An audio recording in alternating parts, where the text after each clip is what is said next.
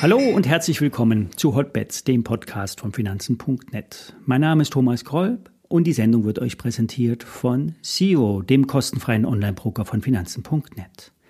Alle nachfolgenden Informationen stellen keine Aufforderung zum Kauf oder Verkauf der betreffenden Werte dar. Bei den besprochenen Wertpapieren handelt es sich um sehr volatile Anlagemöglichkeiten mit hohem Risiko. Dies ist keine Anlageberatung und ihr handelt auf eigenes Risiko. Ja, heute greifen die US-Börsen wieder in den Handel ein. Donald Trump ist auf dem Vormarsch und die US-Futures neigen zur Schwäche. Am Freitag gibt es einen kleinen Verfall. Sollte es jetzt im Wochenverlauf weitere Schwäche geben, kommen die Put-Positionen immer mehr ins Geld und Eindeckungen könnten die Bewegung nach unten verstärken. Das würde wiederum dem Discount-Put vom gestern gut tun. Rund 20 Prozent ist er jetzt schon im Plus. Die WKN stelle ich euch nochmal in die Show Notes. Weiter Druck könnte entstehen, wenn die 16.450 Punkte Marke im DAX unterschritten werden würde. Dann könnte sich eine Popgun nach unten entladen. Marius von Projekt 30 hat deren Ziele mit 15.900 Punkten im DAX angegeben. Kommen wir zu den Aktien. Der Vorstand des IT-Unternehmens Contron hat zu einem extrem frühen Zeitpunkt sich sehr positiv für das Geschäftsjahr 2024 geäußert. Grund könnte sein, dass das Abschlussquartal der österreichischen Firma sehr gut war. Wahrscheinlich werden die mehrfach heraufgesetzten Prognosen übertroffen. Für das laufende Jahr werden 1,4 Milliarden Euro umgesetzt. 87 Millionen Euro Überschuss sind avisiert. Das sind 200 Millionen Euro mehr Umsatz und 10 Millionen mehr Gewinn als im Rekordjahr 2023. Doch dabei soll es nicht bleiben. Im nächsten Jahr, also 2025, sollen 2 Milliarden Umsatz und 140 Millionen Nettogewinn anstehen.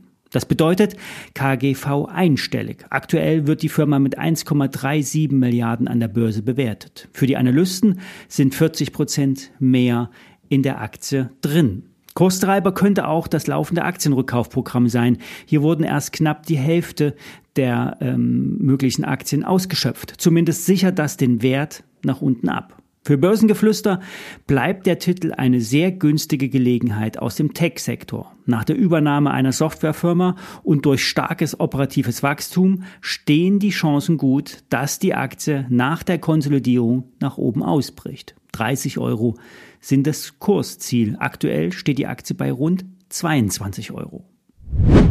Bei dem Entertainment-Dienstleister DEAG könnte ein Re-IPO anstehen. Das wurde bereits im November kolportiert. Nach Aussage von Lars Winter, ein ausgesprochener Nebenwerteexperte, könnte das Listing im Frankfurter Prime Standard zeitnah erfolgen. Hinter der Firma steht unter anderem Christian Angermeier, ein nicht ganz unumstrittener Finanzinvestor. Er hatte mit Geldgebern die Corona-Turbulenzen genutzt, um sich die Firma zu sichern. Damals ein gewagtes Investment. Sechs Millionen hatten die Investoren damals zugeschossen und damit wahrscheinlich das Unternehmen gerettet. Operativ ist längst wieder Normalität eingekehrt. 300 Millionen Euro Umsatz werden verbucht. Als Wachstumstreiber hat sich das Ticketing entwickelt, neben dem klassischen Geschäft eines Konzertveranstalters.